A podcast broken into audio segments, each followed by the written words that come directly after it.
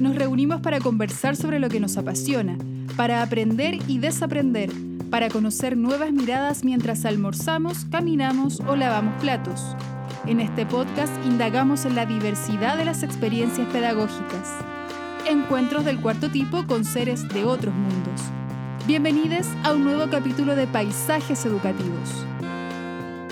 Buenos días, buenas tardes, buenas noches, amigas de el podcast, su podcast favorito, Paisajes Educativos. Estamos en la última, el último episodio de la temporada. En esta vez, eh, bueno, tenemos dos invitados, no invitados, no sé cómo llamarlo. A Vicente Villalobos y David González, que son parte del equipo de Escuela en Acción. Está Martín Cáceres, como siempre, con el mismo chaleco, la misma barba, la, misma huerta, los mismos tomates. ¿O son otros tomates, Martín? Ya cambiaron los tomates. Eh, sí, están saliendo nuevos. Entonces está Martín Cáceres, Vicente Villalobos de Escuela en Acción. Hola Vicente. Hola Carlos, hola Martín y David, ¿cómo están? Bien, bien, bien. Está David González también de Escuela en Acción del equipo. ¿Cómo está? Muy, muy bien, aquí contento, expectante. Y, nada, pues, la, cama de, los tomates Martín siempre ha sido un tema. La, la mezcla entre la cama y el cuadro. Eso, es una cosa bien extraña. La cama cuadro. Oye, está bueno ese, esa, hablando de cuadro, esa pintura de atrás del futbolista está muy buena. Tamaño natural del hijo. Buenísima, está buenísima. Em, bueno, y estamos acá en este episodio para hacer un cierre de la primera temporada, que fue muy interesante lo que pasó. Fue, no quiero usar la palabra exitoso, pero yo creo que superó un poco las expectativas que teníamos porque se fueron abriendo invitados interesantes, se dieron conversaciones muy buenas. Y, mm, y claro, nos escuchan de varias partes, que es lo que hemos nombrado en los capítulos anteriores. El capítulo de hoy se llama El mapa de la palabra, porque hicimos una especie de mapa, resumen de todas las conversaciones, con algunos conceptos. Y la idea es conversar de lo que otros dijeron. Esa es como la idea. Como parafrasear todo el rato, si se pudiera. Eh, bueno, comencemos la conversación. Están todos bien, ¿cierto? Cuidándose. No los veo con mascarilla. Esa actitud es poco, poco pandémica, pero está bien. Eso dejémoslo para la tele. Ese show de la tele de ponerse mascarilla es que yo estoy ñoño, entonces. Ah, confinado, claro. Yo estoy todavía en confinamiento. En todo caso, si lo abren, yo me voy a quedar en casita igual nomás porque no, no confío nada. ¿Qué queréis que te diga? El motivo uno y el, la primer el primer paso es analizar los 10 episodios. Entonces la pregunta es, si esta va para cada invitado, vamos, vamos a conversar por Martín Felipe Cáceres. ¿De qué se conversó con cada invitado? Y aquí vamos, tú tienes como la misión de hablar de los tres. Esto es chistoso porque tienes que hablar de qué conversamos contigo mismo y de qué manera lo que conversamos se conecta con la perspectiva que tenemos de ABP.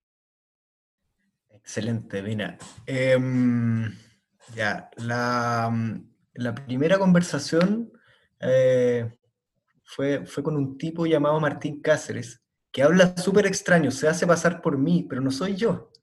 Entonces, Ahora voy a, voy a... Un impostor. Voy a, claro, es el impostor, el doble. Un tema recurrente en la literatura, el tema del doble. Por el doppelganger. el doppelganger, etc. Justamente, bueno, entonces el, otro Martín Cáceres habló de, mm, de, su experiencia, ¿cierto? Como investigador y lo que aprendió en, en, la Universidad de, Columbia, ¿cierto? Eh, sobre la ABP, como qué debates se están dando como a nivel internacional, eh, y cierto, un, poco de la historia de la ABP, de dónde viene, em, trató de dejar en, claro que la ABP no, no, es algo nuevo, o las ideas más bien de la ABP no son algo nuevo, ahora sí está súper súper en boga y se está usando mucho en el mundo, en contexto de, actual de pandemias, eh, muchos eh, equipos docentes, ¿cierto? E instituciones lo están promoviendo, eh, como una forma de, responder al contexto cambiante, eh, incierto, pero los principios en los que se basa la ADP son, son bien antiguos.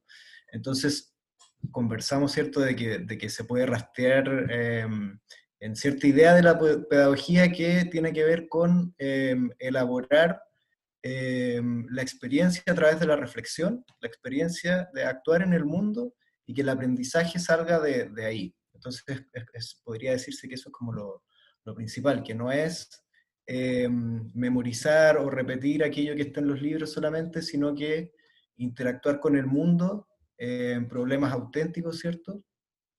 Y a partir de eso se produciría el, aprendizaje. Entonces eso es lo que se promueve en las versiones actuales del, del ABP. entonces hablamos un poco de, cómo se define, ¿cierto? Que, que hay una, una, integración profunda en torno a un problema, Em, y que el conocimiento entonces se va construyendo a partir de esta, de esta indagación. Em, y hablamos también de la importancia de considerar que para implementar el ABP no, no, no, no, basta con la voluntad individual de un profesor, sino que eh, se requiere que eh, trabajar en equipo entre los docentes y para eso, si uno quiere implementar eso, aparecen un montón de tensiones, ¿cierto? Con cómo se organiza el aula, porque hay ciertas estructuras eh, de cómo funciona la escuela que eh, muchas veces son barreras para la innovación de este tipo. Entonces se requiere que pensar la escuela como un sistema y, la escuela, ¿cierto?, situada en, un contexto, em, que existe normativas, entonces hay, que pensar en más allá del profe individual em, y para poder implementar el, el, ABP hay que pensar en la escuela completa. entonces es clave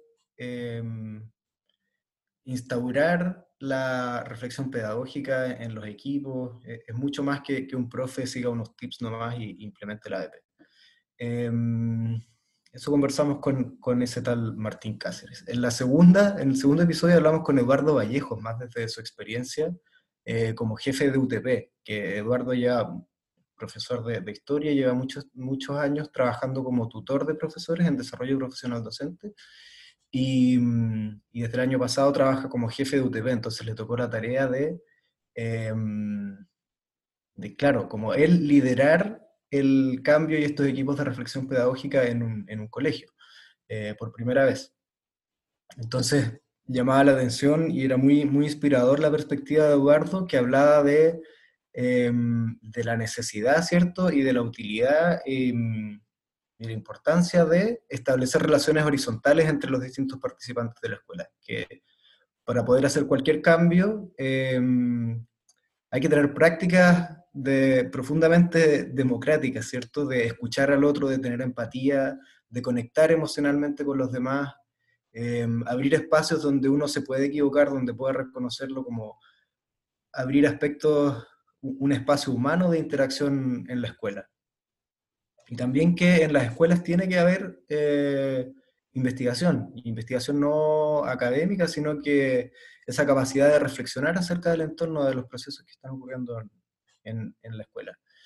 Y en el, tercer capítulo hablamos con, nuestra amiga Lorena Céspedes eh, y hablamos específicamente sobre el vínculo con los estudiantes. Súper parecido, ¿cierto?, con, con, el tema de, Eduardo.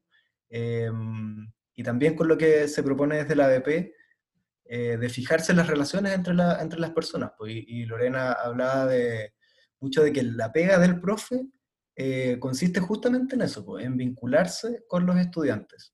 Eh, que no es algo aparte o algo que, que, es, que, es, opcional, porque siempre estamos trabajando un vínculo. entonces, e, es clave el, el relacionarse y ser conscientes de que nos estamos relacionando con seres humanos em, mucho más allá del contenido que estamos pasando. O sea, al pasar un contenido estamos en, un trasfondo que es esta relación entre personas. Em, y todo esto que, que, resumí em, para responder la segunda pregunta súper brevemente, y lo vamos a ir abordando más, más en el programa, tiene todo que ver con, con, la postura o nuestra perspectiva que planteamos desde, el, desde la ABP, así como para adelantar algo que, que, vamos a hablar más a profundidad después. Hay, hay versiones en disputa de lo que es el ABP. Em, de repente vienen modelos, eh, sobre todo desde Estados Unidos, como secuencias de pasos que el ABP em, tiene, es como una secuencia de cosas metodológicas que, que hay que hacer. Y nosotros creemos que, que mucho más que eso, es un, es un cambio cultural el que nosotros promovemos y ABP, claro, es, es, como el nombre, pero, pero hay, hay cosas mucho más profundas que están detrás que tienen que ver con todo esto que, que conversamos en, esto, en estos episodios. Bueno, Vicente, ahora es tu turno. ¿Qué nos cuentas de los, de los capítulos? Eh, gracias, Carlos. A mí me tocó eh, hacer tres capítulos. El primero de Carlos Sáez, profesor con amplia experiencia en distintos lugares de Chile. Em, y él hablaba un poco de, mm, ¿no es cierto?, de que Chile en distintos lugares geográficos tiene distintas culturas y que si un profesor no sabe cómo entender ese contexto y, cómo entender un poco la cultura en la que se está metiendo, es difícil que pueda como lograr enseñar o hacer bien su pega, por así decirlo. Em, y en ese proceso, ¿no es cierto?, de entender el contexto, también el profesor va como mm, eh, camuflándose de alguna forma con el curso, como que él hablaba mucho de no llegar a imponer, sino que cuando logras como camuflarte y hablar como el lenguaje de los estudiantes y entender como su cosmovisión, puedes en verdad transmitir cosas eh, reales, aprendizaje, lograr aprendizajes significativos. Em, y por otro lado, que algo que me parece súper interesante de lo que planteaba, que es que uno como profesor nunca deja de aprender. O sea, no vale solamente para los profesores, es una cuestión más amplia, pero como que nunca dejamos de aprender y esa perspectiva desde el profesor es, es bien interesante y lo, como lo comentaba ahí Carlos. Em, sacó muchos ejemplos de, de, distintos lados. Creo que les recomiendo escuchar ese podcast. En general, les recomiendo escuchar todos los capítulos. Yo no los había escuchado todos. Eh, y para, esta, para este capítulo los escuché y, se los recomiendo realmente. Muy entretenidas las conversaciones. Eh, por otro lado, me tocó escuchar a Victoria Velarde, con que me tocó trabajar también, sí que le aprovecho de mandar un saludo si está escuchando que ella hablaba más desde la mirada de mm, formación inicial, ¿no es cierto? Educación universitaria. Em, tocó muy fuerte el tema de la interdisciplina, que me parece muy interesante lo que planteaba de, de, mm, de, que cuando hacemos interdisciplina tenemos que encontrar como un núcleo sólido, ¿no es cierto? Como un, cuál es nuestro núcleo que queremos enseñar, para después encontrar las conexiones que hay con otras disciplinas, ¿no es cierto? Para tener muy claro como cuál es mi función dentro de este proyecto y la función que cada uno va, a ir cumpliendo. Eh, y eso se relaciona mucho también con otro tema que habló ella que tiene relación con, con las habilidades. Para lograr esta interdisciplina tenemos que generar nuevas habilidades, eh, principalmente de colaboración, ¿no es cierto?, de diálogo, de apertura. Habló harto ella también como de esto de la, de la humildad para poder, como poner al servicio mis conocimientos al servicio del proyecto, que está bien interesante eso. Eh, y tocó un tema que me parece muy muy bueno y que nosotros también lo hablamos eh, un poco, que tiene que ver con el vínculo entre universidades y colegios, ¿no es cierto? Cómo eh, la formación inicial y la formación continua pueden encontrar puntos de conexión, ¿no es cierto? Y cómo hacemos que los colegios, por los profes que están en los colegios, vuelvan de cierta forma a las universidades eh, y que lo, lo, que se hace en las universidades llega a los colegios y hay una, conversación mucho más fluida ahí, em, que me parece muy, muy interesante. Em, el último de los, de los capítulos que me tocó resumir ahora es el de Natalia Ávila, eh, profesora de lenguaje, sacó muchos tips ahí para los profes de lenguaje muy buenos, eh, que tiene, ella habló principalmente de escritura académica, eh, donde la idea esta de la escritura académica es que la escritura no la hacemos como porque sí, en ningún lado, sino que esa escritura tiene un contexto, ¿no es cierto? Em, tiene como alguien a quien se la digo, tiene una audiencia, tiene un propósito, eh, tiene un formato en particular. Y creo que eso está muy bueno como para lo que nosotros también pensamos de los proyectos y lo que hablaba Martín del contexto, ¿no es cierto? Como que es algo que se va dando transversalmente. Plantea ya un, una idea que me parece súper interesante y que, mmm, y que también es, la conecto con hartas cosas que hacemos, que es esta idea como de desafiar, lograr desafiar a nuestros estudiantes, como lograr movilizarlos del lugar como donde están. Y para lograr aprendizajes reales tenemos que eh, lograr movilizarlos intelectual y emocionalmente, desafiar realmente a nuestros estudiantes. Eh, y decía que es importante también darse cuenta y que el profe se dé cuenta de eso porque eh, la escuela si no replica mucho como el contexto, ¿no? Si no somos conscientes de eso y no logramos como presentarle nuevos contextos a nuestros estudiantes donde ellos se puedan desenvolver, replicamos un poco la mismo, el, el mismo lugar donde está la escuela, replica más o menos eh, el mismo tipo de estudiantes que, que entró como que no hay mucha, no hay mucha movilidad, mucho movimiento, ¿no es cierto?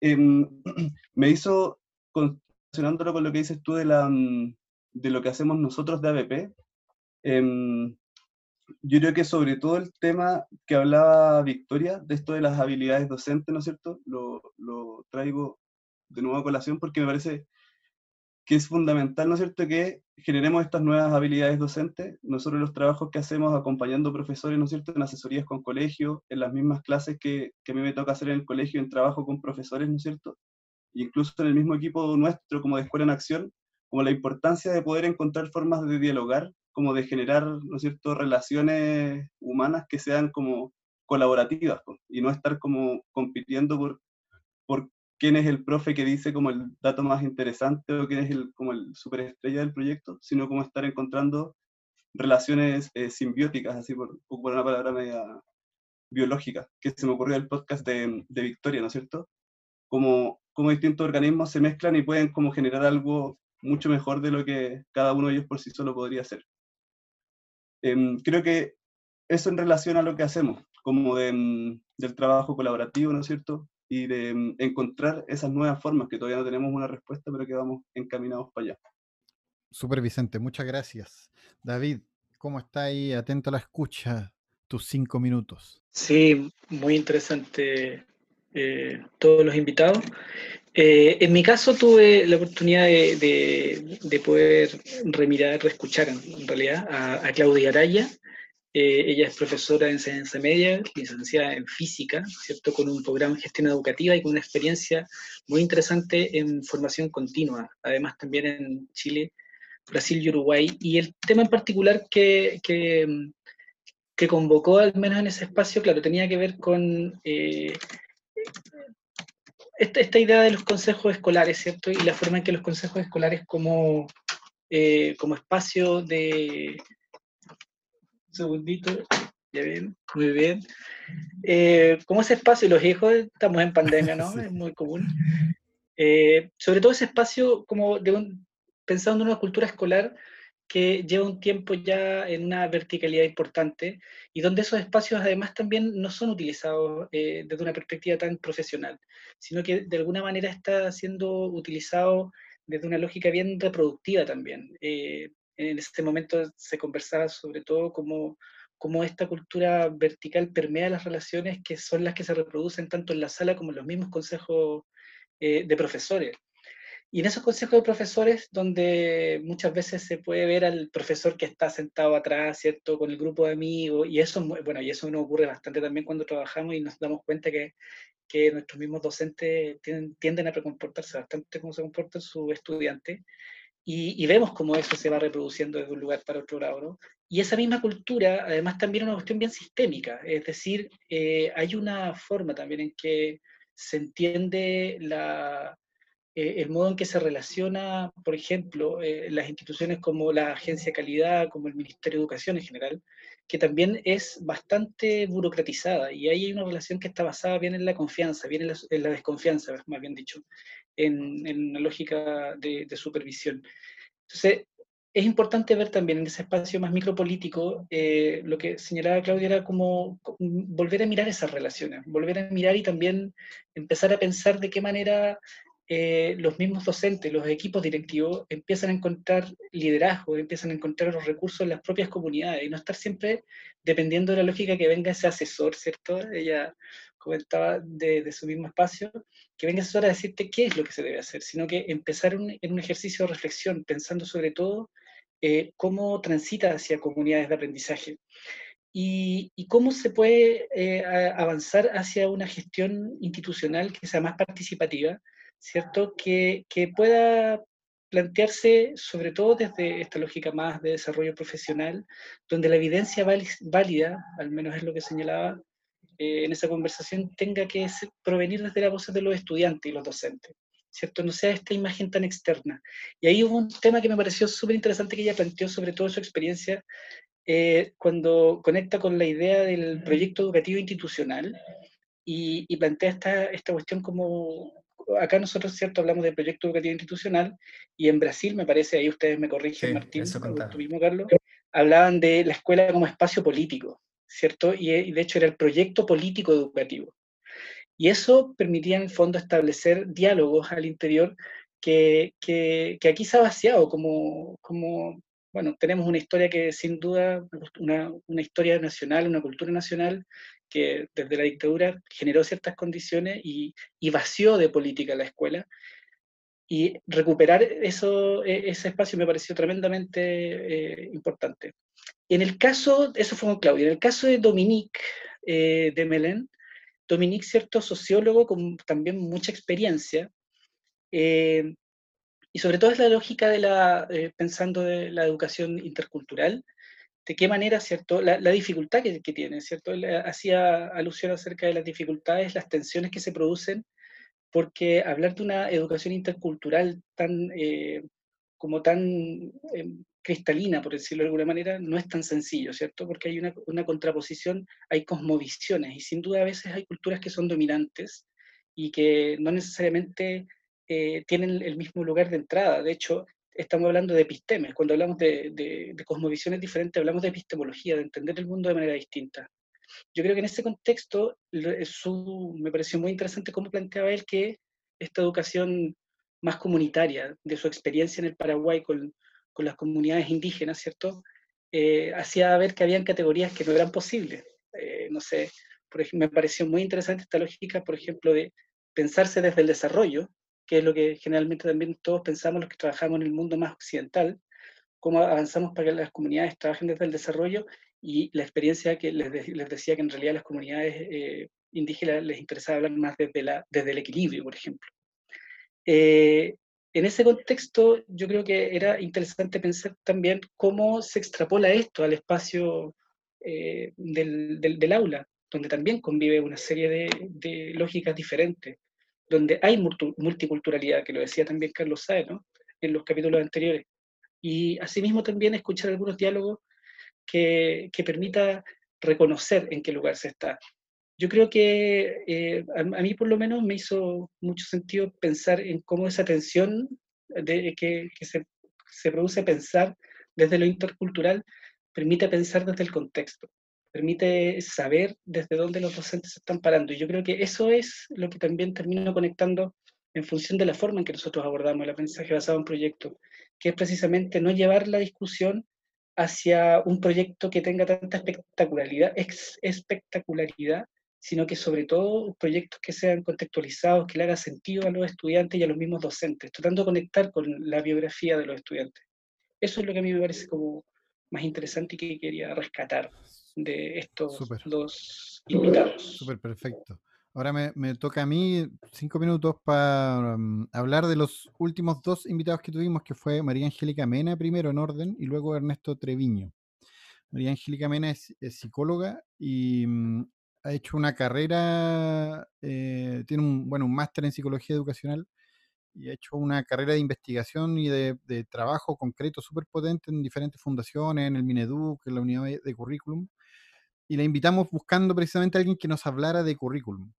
Y, y ahí nos llegó el dato y la, nos contactamos con ella y fue súper interesante. Yo debo decir que la pre-entrevista fue muy importante con ella, bueno, como con todos, pero con ella básicamente porque uno tiene, tiende a pensar el currículum como una persona que es especialista en currículum como alguien que es muy como leguleyo, como que se suele pensar en el especialista en currículum como alguien que se sabe los decretos de memoria y lo que dicen y lo que no dicen y bla, bla, bla. Y cuando hablé con María Angélica, ella me giró la cabeza hacia otro lado, que es en, el fondo, ahí actuó mi prejuicio. Yo tenía un prejuicio sobre ella, sobre la conversación que podríamos tener, y ella me hizo volver a mi centro o al centro de Escuela en Acción, que es como mirar la evaluación, mirar el currículum y todo esto como un pretexto para, para, o un mar con un rayado de cancha, en el fondo para jugar, para ser libres y, y, tener, y tener un juicio profesional. Ella hizo mucho, remarcó mucho eso, el juicio profesional, que a mí me pareció muy importante eh, esas palabras, porque incluso las empecé a aplicar, después de eso las empecé a aplicar en, en los trabajos que hacemos con Escuela en Acción de decirle a los, docentes que tienen que aplicar un juicio profesional cuando te preguntan ya, pero ¿cómo priorizamos? Pero que, bueno, mira el contexto, mira cómo estamos y aplica un juicio profesional. Pues si tú consideras que es pertinente tal cosa o tal otra y, cómo avanzar con los estudiantes hacia, un, hacia claro, un, equilibrio. O igual la palabra desarrollo igual yo creo que sirve, pero equilibrio es interesante lo que decía Dominique. Em, y creo que me, quedo harto con eso. Y también, bueno, por su profesión, que es eh, psicóloga, apareció lo de las voces de los estudiantes, como que los decretos, el decreto 67, el decreto 83, como que estos diferentes instrumentos legales, lo que en el fondo hacen es ponerle nombre o, resguardar o abrir un campo para una discusión. Para es, en el fondo lo que hacen es, abrir nuevos campos para la discusión. Y en este caso, pensar en, en, los instrumentos de evaluación como un sistema para el diálogo, como también una manera de dialogar con los estudiantes y de, de mm, no, no, solo no punitivos, ¿cachai? No, no la calificación y la evaluación, que la evaluación formativa al parecer no, no es algo que esté muy desarrollado en las aulas chilenas, eh, no sea algo punitivo ni algo como una persecución de obligaciones, sino que tiene que ver con dialogar con el estudiante para una especie de espejo o de comunicación en donde él se pueda ver y donde también el profesor se pueda ver. Es decir, el estudiante se ve en su aprendizaje y el profesor se ve en, su, en, el, en la calidad de su enseñanza, en qué es lo que está poniendo en juego también. Y por otro lado también aprende, el profesor aprende mucho en estos procesos.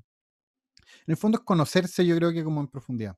Me quedo con eso, hablamos de varias cosas, pero lo que me hace mucho sentido es remirar la evaluación y el sistema desde un lado más, eh, no sé cómo decirlo, humano, más, más, más concreto, más real. Eh, por otro lado, Ernesto Treviño, que bueno, es doctor en educación de Harvard, Harvard es una universidad que uno es como de película gringa, muy de película gringa, así como de chalequito con como de equipo de remo, claro, como de equipo de remo, y está el, el capitán del equipo de fútbol y todo eso. Ernesto era, Ernesto era capitán del, del equipo de fútbol americano. Ah, de, de Cross, claro. Bueno, él, él, estudió allá, es mexicano, está en Chile hace mucho tiempo, ¿no, Martín? No le preguntamos eso, yo tampoco sé, pero debe estar un buen tiempo ya en Chile. Sí, lleva como 15 años, creo. Y hablamos, bueno, lo básico fue, yo creo que muy desde su experiencia, como creo que una persona que viaja por diferentes lugares, que está en diferentes contextos, eh, pone en práctica esto que él mismo investiga, como su investigación se, se centraba básicamente en, en, en, las prácticas en la escuela, en las salas de clase, en política educativa y en la interacción entre las personas, pues, como muy, muy vinculado a la inclusión, por ejemplo, al, al, al al concepto de inclusión, a investigar en la inclusión educativa. Eh, y ahí hablamos de varias cosas y creo que lo más importante, bueno, de nuevo, la voz de los estudiantes o de los participantes, la voz del profesor, la voz de los estudiantes y la, mm, la cultura inclusiva. Ahí debo hacer un solo punto que me abrió la perspectiva también, de nuevo, tiró la pelota lejos de la cancha, porque eh, puso una, una, mirada como inversa un poco, como no mirar desde la, de la, desde la discapacidad derechamente como concepto, sino que hablar de eh, los desafíos, de personas o seres humanos con desafíos y, y, abandonamos un poco en la conversación esa imagen del discapacitado como alguien con diferencias observables, físicas. Fue muy interesante. Yo creo que la, el ligue o el pegote que tiene con nuestra, um, o el vínculo que tiene con nuestros trabajos es, yo creo que ya lo han remarcado todo el resto, es como eh, la importancia de la voz de las personas en los proyectos, tanto de los profes como los estudiantes, como no es solamente el, el decir por decir, sino que es eh, de verdad ser un sujeto participante y que tu opinión tenga un lugar en la discusión. Amigos, ¿qué, qué, cómo, qué opinan de eso? Del, mirando a los 10 episodios. Me parece que hay, un montón de cosas comunes, que se, ve, se escucha acá mismo en la conversa, como que mmm, también nosotros podemos sacar elementos comunes, me parece que hay, hay temáticas que, que, se repiten, que es interesante eso como eh, en cada tema estos especialistas no hablan de cosas puntuales, ¿no es cierto? No hacen mirar algo en particular, pero con esas miradas de estos paisajes educativos, ¿no es cierto? Igual hay ciertos elementos transversales que se, que se cruzan y que a nosotros también nos hacen sentido veo, con las conversas que estamos teniendo ahora. Así que igual está bueno eso antes de pasar al segundo motivo, que un poco tiene que ver con lo que estaba diciendo Vicente, hacer una breve mención a las redes sociales, que tenemos Instagram, Facebook, Twitter, y mmm, hay una cuenta de Vimeo por ahí también, donde pueden ver videos, pero yo lo conduciría todo en la página web también. Nuestra página web está en remodelación, o sea, va a entrar pronto en remodelación para los recursos. Tenemos hartos recursos eh, a disposición para planificar, para diseñar ABP, y uno de los principales es una guía que escribimos el año pasado, eh, que ahí hay un poco de, este punto de vista, obviamente nosotros estamos en constante aprendizaje, este año hemos aprendido un montón, así como los otros años, y, y probablemente es, está expectante la generación de otra guía, ni siquiera lo hemos hablado, pero ya lo hablamos hace dos, do, hace dos años atrás, cuando hicimos la, empezamos a hacer la guía, dijimos, esto obviamente va a durar un tiempo y vamos a tener que repensarlo de aquí un tiempo y volver a escribir otra guía y ahí haremos todo lo posible para que sea de gratis circulación PDF y todos puedan acceder. Así que lo que está ahí es un aporte, pero está, está para que gire, para que dé vuelta. Eh, eso, entremos, entrémosle al segundo motivo de esta conversa, que es eh, los puntos de convergencia pues, temáticos. Vicente ya arrojó alguno aquí, juguemos un poco más libre, más que con los cinco minutos cada uno. Y Martín, ¿qué podrías complementar de lo que dijo Vicente? Em, hay, varias cosas que se ven en, en, casi todas las conversaciones. Em, y, no es que hayan estado pauteadas, que nosotros le hayamos, le, les hayamos dado una pauta, ¿cierto? Sino que, que salían espontáneamente por, por, la experticia, por la experiencia de, de, cada uno, ¿cierto? No es que nosotros, esto no estaba planeado desde el principio de que iba a decir cada uno, es verdad. Eh, entonces, un aspecto importante que, que salió es la perspectiva sistémica. O sea, que, que, no se puede pensar como en personas eh, aisladas o, de repente hay, un discurso súper eh, como, como solo del aula eh, o solo que el profesor tiene que hacer tal cosa. en, ninguna, en ninguna de las conversas se, se, vio como la responsabilidad del, como si, como si la, que hay una retórica que, que es bien común, de que toda la responsabilidad de los resultados del sistema educativo recae en, en, el profe, como que los profes están mal preparados, los profes no sé qué esa perspectiva que, que, es como la retórica del déficit, del déficit no, no, no es la que, la que compartimos. Del management. Claro, y también del, claro, que está relacionado también con, con esta perspectiva de la evaluación, ¿cierto? Como de, de, que tenemos que medir a todos. De hecho, se dio en, en muchos de los invitados en la pregunta final de si, si fueras ministro, ¿qué harías? Algunos, más de uno dijo como eliminar el, no eliminar el CIMSE, pero eliminar las consecuencias eh, del CIMSE. Porque claro, este sistema como de, clasificación eh, que, no aporta más que seguir clasificando las mismas desigualdades que son sistémicas. Entonces esta perspectiva eh, sistémica o, ecológica se le podría llamar, que los modelos ecológicos consideran eso, que lo, los alumnos están situados en una escuela y la escuela también en, un contexto, ¿cierto? Y hay normativas que permean y también hay un contexto social y político determinado. Y todo eso entra en juego y tiene que ser considerado al, hablar de educación. Em, y eso estaba súper presente en, todas las conversaciones eh, y, yo creo que esa mirada súper rica se, se, puede ver. Em, eso por un lado. por otro lado, está el tema de la autenticidad, yo creo que se dio mucho em, cuando, cuando entramos al área como del, del currículum, de la pedagogía misma, eh, Natalia Ávila, o lo, hablamos con, con Angélica Mena, em, con Lorena también, hablamos como del, tema de que haya autenticidad. Em, autenticidad en, en, en, lo, en, lo, que pasa en la sala de clases, ¿cierto? Más allá de lo que está enseñando el profe, sino que los vínculos sean auténticos, Em, que todo lo que se trabaja que, que sea real. Em, y está este tercer tema, ¿cierto?, de, de, los vínculos entre las personas. Yo creo que eso también fue súper común eh, en todas las conversaciones. Y también me gustó harto algo que lo dijo explícitamente eh, Angélica Mena, pero, pero lo hablamos harto en los otros también, eh, con Ernesto, con Claudia, em, que a, pesar de que el sistema cierto reproduce culturalmente las desigualdades y todavía hay estructuras súper de, control en vez de, de, apoyo, em, hay grietas en el sistema que se pueden aprovechar. Hay ciertas normativas o ciertas, ciertas cosas que, que se pueden aprovechar para revertir esta, esta situación. No es que, en general, aunque la perspectiva era bien crítica, ninguno de los invitados tenía la perspectiva así como de, ah, no, no hay nada que hacer. Eh, siempre había, habían, hay, hay, hay, muchos espacios para hacer cosas en, las escuelas. Y eso es súper súper interesante y súper super valioso. David, ¿qué, ¿cuál es tu perspectiva?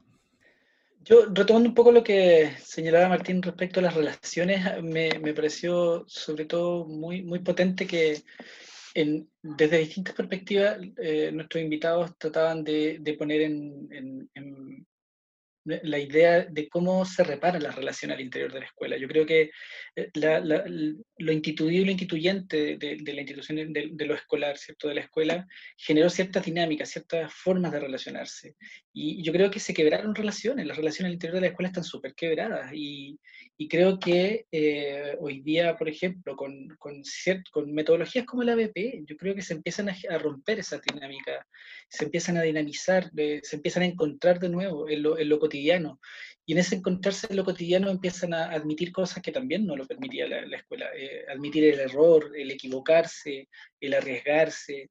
Eh, yo creo que todos esos elementos en, algún nivel nuestros invitados también lo, tocaban con esto de, que, de, humanizar el espacio escolar, en, definitiva. ¿Cómo, ¿Cómo, lo humanizamos? ¿Cómo volvemos a, ¿Cómo entendemos que esto no es una salchichería, digamos, una máquina salchichera, me recuerdo un profesor que decía eso, sino que son espacios donde las personas tienen en sus mundos de, la vida, ¿cierto? Tienen eh, espacios de encuentro y desencuentro, absolutamente. Y ahí me hace mucho más sentido entonces eh, entender que hay un proyecto que es político, y ese proyecto político, ese proyecto dialógico, tiene que darse en la escuela. O sea, no podemos pensar de que se van a desarrollar habilidades eh, de orden ciudadano si los mismos estudiantes no tienen espacio para poder dar su opinión, si los mismos docentes no sienten que pueden disentir con lo que dice la jefatura. Eh, o sea, si necesitamos una escuela para otro espacio, necesitamos empezar a, a pensarla desde ahí, creo yo. Eso me parece... Sí, ¿puedo, saltarme el orden quizás? No, no puedes. Ah. Eh, pensando, eh, estaba pensando algo parecido a lo que, lo que dice David, que, que puede ser un, poco, un poco polémico, pero es típico cierta retórica eh, acerca de que la, educación es, es, es, donde sucede la movilidad social, ¿cierto? Como que la escuela es la punta de flecha como para, para que los estudiantes les vaya bien en la vida. Esa retórica está súper, súper presente entre, entre quienes trabajamos en educación. Em, y yo creo que hay que cuestionar un poco eso eh, y, pensar más eh, en el presente. Yo, yo creo, creo no, creo tanto en, en esa historia porque la, la, escuela reproduce, eso está hiper demostrado en el mundo, una y otra vez, que la escuela reproduce las desigualdades. Entonces, ¿cuál es la función entonces de la, de la escuela o cómo pensar en una escuela distinta? Em, yo creo que hay que pensar en el presente, hay que pensar en cómo la escuela es un espacio donde se construyen experiencias de vida distintas. Hoy, la, la, escuela ahora, no como la escuela como ya, cómo esta escuela va a, preparar a este cabro para que en, en, 18 años más sea una persona distinta. Eso yo creo que cambia mucho si es que uno cambia la perspectiva a cómo la escuela Em, cómo la escuela le, otorga o construye una experiencia de vida distinta hoy para ese, ese cabro o esa cabra. Yo creo que ahí toda la conversación en educación cambia, cambia mucho. Yo creo que esa es la conversación que tuvimos en, el, en, todos los, los podcasts. Me gustaría agregar algo a eso que me parece que, que se habla también mucho de, mm, como cuando se buscan responsables, se mira mucho al profesor, lo comentaron ustedes, ¿no es cierto?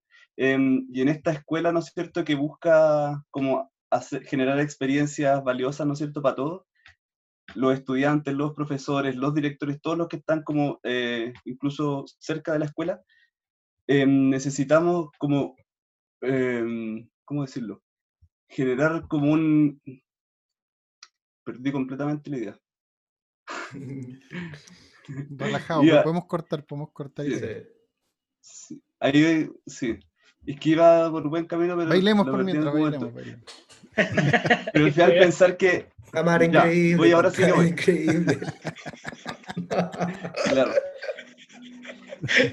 ya, voy de nuevo. Voy de nuevo. Ya, complementando a lo que dice Martín un poco, ¿no es cierto? Esta idea de que el profesor es como que es el gran responsable, ¿no es cierto? Cuando buscamos como un, a un responsable em, de generar estos espacios. Y también hay que entender que no es como el profesor solo el que genera el cambio, sino que como, como grupo de profesores, como comunidad educativa, nos ponemos de acuerdo para generar ciertas cosas. Eh, yo creo que también es importante, así como lo sacamos de la educación, que es la responsable, sacamos también como del profesor, que es el responsable, como aceptando que tenemos que ponernos de acuerdo en muchas cosas todavía. Y tiene relación con eso de las voces de los participantes, ¿no es cierto? Y todo eso, que tiene... Em, donde como armamos algo en conjunto para eh, generar eso que, que, decía Martín, ¿no es cierto?, de estas experiencias más presentes. Súper. Yo quiero decir una cosa muy corta, igual es reforzando todo lo que se ha dicho, pero necesito que, creo que es muy claro decir que la, la escuela, lo que decía David, se ha despolitizado no solo la escuela, se, se despolitizó durante 40 años la vida entera, toda la vida. Entonces la escuela dejó de tener un poder le quitaron el poder a las escuelas, le quitaron el, le intentaron, bueno, le quitaron el poder a la universidad y ahora esos espacios no tienen sentido y dejaron de tener sentido, así como dejó de tener sentido toda la vida para los chilenos, para los que habitan este territorio, precisamente porque le quitaron la política. Y el quitarle la política, lo que, la política no es la, ya sabemos que no es la, chimuchina ordinaria del, del político de turno, sino que es una cosa mucho más elevada, el diálogo, es la conversación, son los acuerdos, son los sueños es qué es lo que queremos, dónde queremos estar ahora y mañana. ¿Cómo quiero vivir? ¿Cómo quiero vivir? Claro. Y eso está ahora permeando todas las capas de la sociedad que me parece fascinante. Estamos en un momento, yo creo que crucial y muy interesante, independiente de lo que venga para adelante, porque uno a veces tiene pesadillas con lo que pueda venir para adelante porque sabe, uno cacha ya hace 40 años atrás ya pasó y uno cacha con quién se enfrenta o quiénes son los que están del otro lado, en realidad firmando la reja para que nada se mueva, quiénes son los que tienen ahí apretada la manija y, sabemos lo macabros que pueden ser y lo despiadados que pueden ser. Y eso asusta un poco. Pero lo bueno es ver que hay mucha gente que no tiene susto y eso da como mucha alegría. Yo, quiero, quiero comentar. ¿Puedo hacer un último comentario? Perdón, perdón, no, perdón, perrito. No, no. no, así el, el, cierre que iba a hacer era que la educación es muy política, la educación es diálogo, la educación es conversación y todo esto que hablamos de la voz del estudiante, la autenticidad, todo esto tiene que ver con empoderarse, una palabra súper manoseada, pero creo que está bien, está bien que, sea, que la palabra sea empoderarse, porque para allá va la cosa, ¿cachai? Como son espacios de poder en el fondo, donde se multiplique el poder, no, no que se tenga, no que lo tengan algunos pocos y esté ahí más encima estancado. Lo que pasó con despolitizar la, la escuela y la vida, lo que, lo que conlleva eso es paralizar cuando se despolitiza algo, lo que se hace es que se paraliza simplemente, que es una actitud muy conservadora.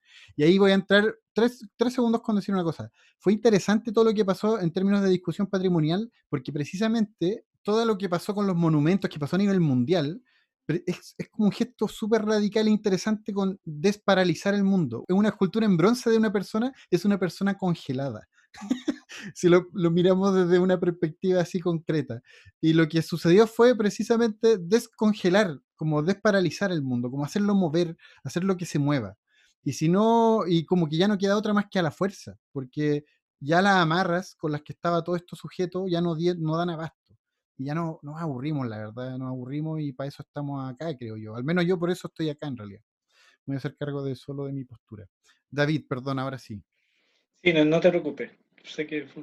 Oye, no, que quería comentar que a propósito de, pues no lo hemos dicho mucho, pero, a propósito de este contexto bien pandémico, eh, a, mí el tema de que haya menos certezas que nunca, sin duda hay gente que la tiene súper agobiada, todo en algún nivel, pero esta incertidumbre ha puesto también, eh, o por lo menos a mí me invita a pensar en, en, estas instituciones que ya, ya no dan. O sea, la crisis institucional es, es profunda, es tremenda.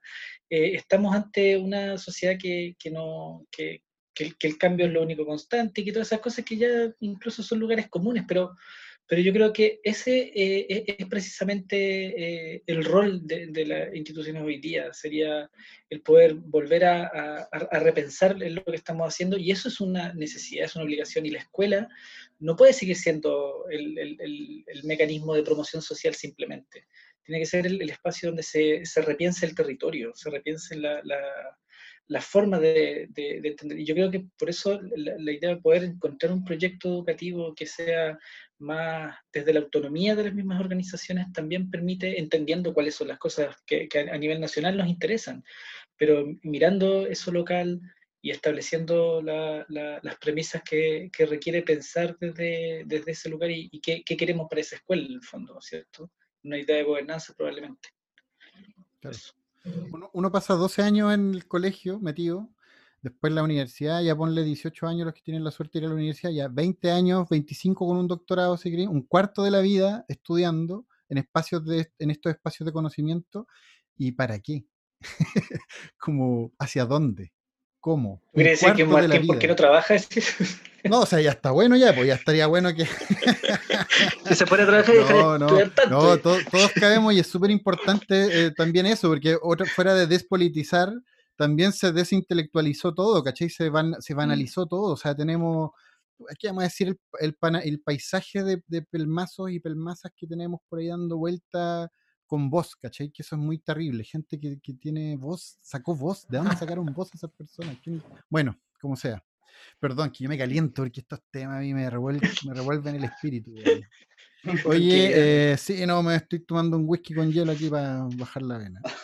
Eh, muchachos, para concluir, ¿qué podríamos deci- decir de esta temporada? Como una última palabra de la temporada. ¿Qué, puede ser como para cerrar o para abrir, como qué esperan de la próxima. Sí, mi conclusión iba más como por, por esa línea. Me, me cuesta como de todas estas cosas que hablamos eh, sacar algo como tan concluyente absoluto, pero sí creo que son muy buenas las conversas que se dan. Es un, es un gusto poder escuchar como a distintos expertos con distintas miradas, ¿no es cierto?, hablando de, de educación. Creo que hacen falta esos espacios de, de diálogo. Eh, sí que la conclusión que yo diría es seguir con el podcast, seguir buscando cómo abrir estos espacios, ¿no es cierto?, donde se puede conversar de estos temas. Em, trataría de, de mm, abrirlo, ¿no es cierto?, a otros formatos, quizás también no solamente de podcast, sino como generar eh, conversaciones entre gente que está aplicando AEP, conversaciones entre directores, entre jefes de UTP, ¿no es cierto?, abrir como otro, otros formatos también, pero seguir en esta misma línea como de abrir estos espacios de diálogo sobre educación me parece súper súper importante. Eso sacaría como conclusión. Genial. Martín. Sí, yo, la verdad es que mm, una confesión, que yo an- antes de esto nunca había escuchado un podcast. antes de hacerlo. no me gustaban los podcasts porque decía, pero ¿cómo? Gente hablando una hora, ¿por qué voy a escuchar? ¿Qué, qué cosa- qué cosa- qué tanto tienen que, que hablar una Claro. hora? Tengo, tengo cosas más importantes que hacer. Ahí está tu Pero, invitado, perdón, perdón, y Martín, de- Martín decía, hagámoslo de media hora. Y esa hora en media hora no alcanzamos ni a suspirar. Qué buena Es verdad. Y, em, y todo esto me lo confirma, pues, qué pérdida de... no, no, todo lo, lo contrario, pues me, me pasa que, em, que siento que abrimos un espacio muy rico y, y pasaba que gente que no- nos ha escuchado em, y los mismos invitados agradecían mucho, y yo también agradezco mucho, haberle dedicado tiempo a conversaciones profundas, porque hacen falta. Hace falta conversar en, en profundidad eh, acerca de estas temáticas. No, no, eso, estas conversaciones profundas es la única forma de, de ver dónde estamos eh, realmente.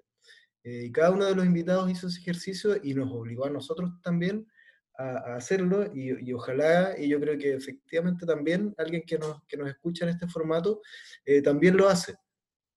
Entonces, eso, muy agradecido por, por, el, por la insistencia de Carlos Mora y, el- y todo el empuje que le dio para, para poder elaborarlo. Uy, uy. Eh, y tiene que, tiene que continuar, pues tenemos que seguir esta, esta indagación. Sí, excelente. Yo, yo también quisiera sumarme a, a ese agradecimiento porque, Carlos, ahí sostuviste el espacio y, y con tu secuaz más al pie del cañón, ¿cierto? Eh, eh, no, de verdad, chicos, me pareció notable la, la forma en que pudieron eh, enfrentar estos, todos estos capítulos.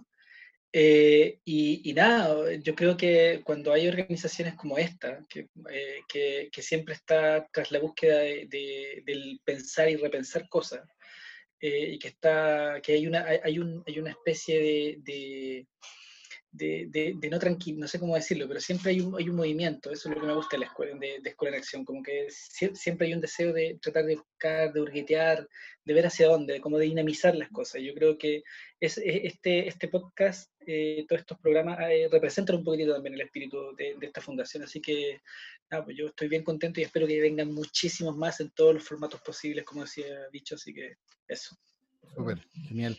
Yo, claro, que también junto con Martín estuvimos en casi todos los episodios. Yo estuve en todo, el Martín faltó como a uno, creo, por ahí. Pero mm, eh, lo primero es como. em, que se me fue la idea, igual que el bicho, bailemos, porque se me fue la idea. Se me fue la idea. Pero, eh, Oye, le advierto, que- chistoso. advierto que todo esto no lo voy a cortar, porque me parece de lo más gracioso. Pantalla como era pantalla. una batería que- Pantalla increíble. Ay, el pegote de la canción. pegote. Tampoco me acordé, pero bueno. Eh, eh, no, que eh, una cosa al debe que lo conversamos antes de la temporada es que no hablamos mucho de, de de educación artística, como que no- eh, nos, nos mantuvimos en un área general, pero también porque son muchos los temas también. eh, Por temporada, como que nosotros pusimos invitados, propusimos invitados, fuimos buscando y se fueron abriendo puertas y generando invitaciones y, mm, y abordamos los temas que nos parecían contingentes hoy, sin entrarle derechamente al COVID, porque también así como darle con el COVID y el COVID, si está lleno de esa información y de noticias todo el rato, queríamos hacer una, un aporte como entrándole al COVID, pero no directamente, ¿cachai? Muy, en muy pocos capítulos hablamos directamente del COVID. Nos parece que el ABP con COVID o sin COVID es una alternativa gigante para avanzar, ¿cachai? Como con COVID o sin COVID. Con COVID más todavía, pero sin COVID también. Y por un lado. Y lo otro es que, mm, eh, que eso ya como para gestionar y, y- y hago una invitación a los, a los ahuyentes, ahuyentas, a los escuchas, a que nos eh, de verdad eh, sugieran los profesores que ustedes encuentren que son actores de cambio, agentes de cambio, actrices de cambio. Gente que, que mueve, que moviliza las cosas, eh, aunque esté batallando solo, quizás forme parte de una organización, pero eh, háganos llegar eso porque tampoco nosotros obviamente no somos omnipresentes, omni no sé cuánto, que nos permita estar en todos los lugares y cachar todas las movidas. Entonces, soplennos y aquí hay un espacio para esos actores, protagonistas, actrices, y conversar, que eso es lo más, como dijo Martín, algo, un espacio poco habitual y súper interesante. Eh, bueno, recibo muy bien sus agradecimientos. eh, puta, para mí fue bacán poder hacer una música con sentido, es decir, la cortina de este espacio. Fue la raja, porque creo que fue el último que hice, como en términos de música. Pero man- y me me imagino que se mantiene tu expectativa de que te llamen para contratarte para hacer esa clase Sí, todo el rato. Ese, ese, ese otro, dejaste decirlo. Su musiquita para los podcasts, lo que quieran. Yo sé, le pongo su color y le va a quedar súper lindo. Em, mi hija la baila, cuando, la, cuando suena. Y le- bueno, la voz que sale al principio, la voz de esa voz eh, eh, de mujer femenina tan eh, poderosa, es la, vo- la voz de mi, de mi pareja. Entonces es como un negocio familiar este, como que mi pareja habla al principio, mi hija baila la música, yo hago la música y le locuteo. Eso. Eh, trataremos de ampliar El el, circo pobre. repertorio, el circo pobre. Ampliaremos el repertorio para el la segunda temporada. Estamos también, ahí tiramos propuestas para que se incorpore más gente en la conversación, en la locución constante. Espero que diga que sí. Tú sabes, tú sabes quién. Espero que digas que sí, sería muy bueno. Y, mm, y tenemos invitados internacional. Ya está hoy día nos confirmaron y tenemos un invitado de España que tiene un podcast, Píldoras de Educación, para que lo vayan escuchando. Yo creo que en un mes más iremos a tener ese, porque ahí tenemos que coordinar varias cosas. La próxima semana no hay episodio y a la que viene después sí hay episodio. O sea, la- el próximo miércoles no hay y el otro miércoles continuaremos con los miércoles. Me, me fui en la volá con la cháchara. Ahora, em, creo que hacemos las preguntas cortas, ¿no? ¿Les parece? Sí, rapidito, ¿no? Ya, eso. para Lo que salga, lo que salga, sí. Ya, Bi- bicho, ¿qué fue lo, que lo último que aprendiste? En una canción en guitarra de un coquimbano que se llama Edgar Malebrán. Saludos a Edgar. ¿Cuál es la palabra que más has repetido esta semana?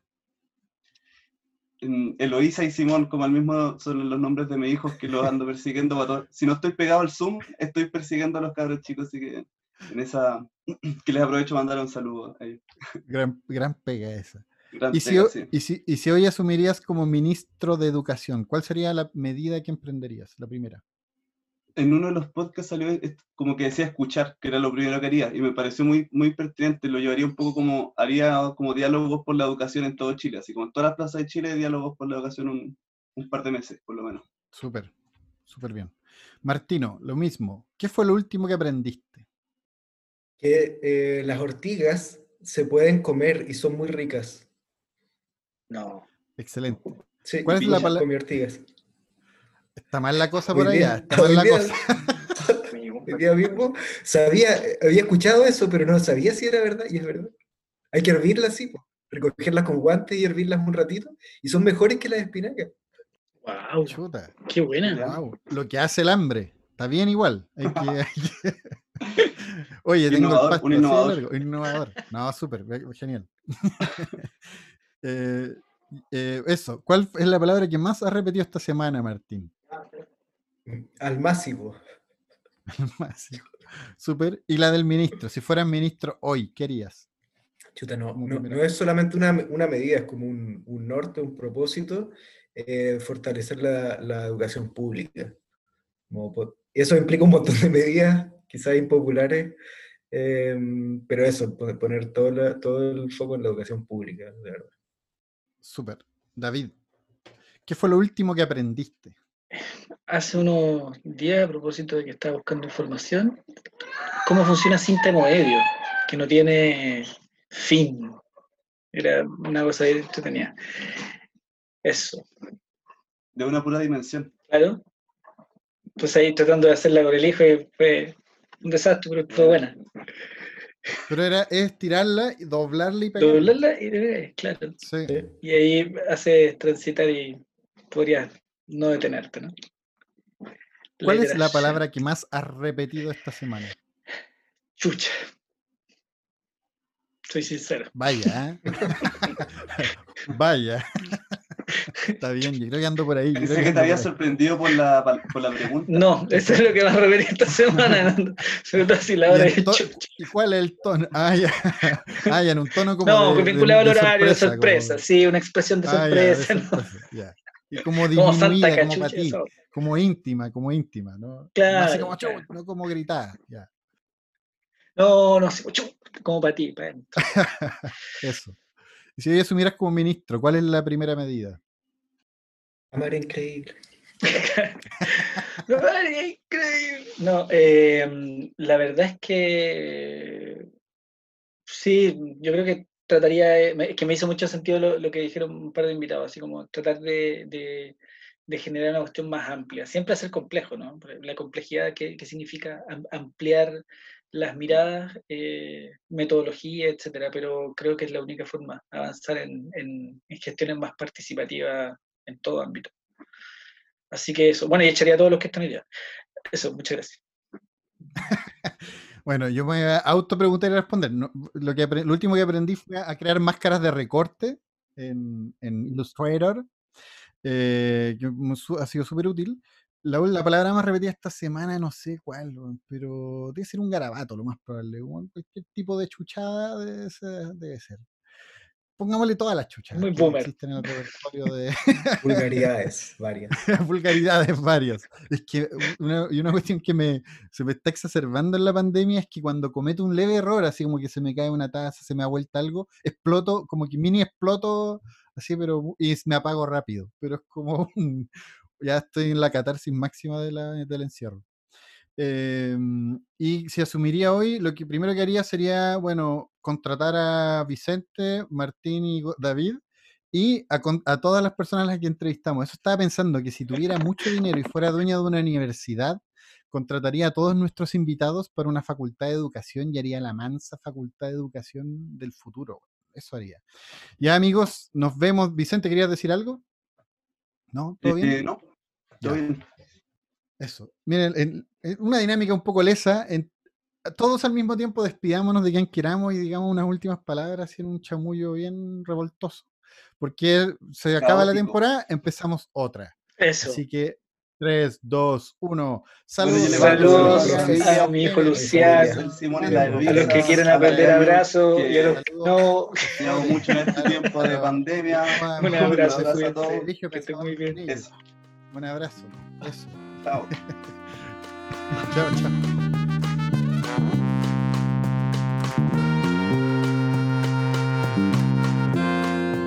Nos escuchamos la próxima semana en un nuevo capítulo de Paisajes Educativos. Este podcast es producido por Fundación Escuela en Acción